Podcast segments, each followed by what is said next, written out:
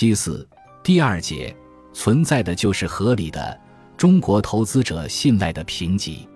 如果公开的信用评级服务已经不能给投资者带来信用区分度和提前揭示风险的作用，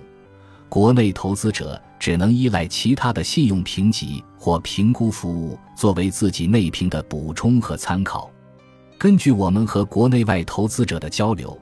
如下是国内外投资者投资信用债时认可的评级、评估服务，以及和国内现行评级的比较分析。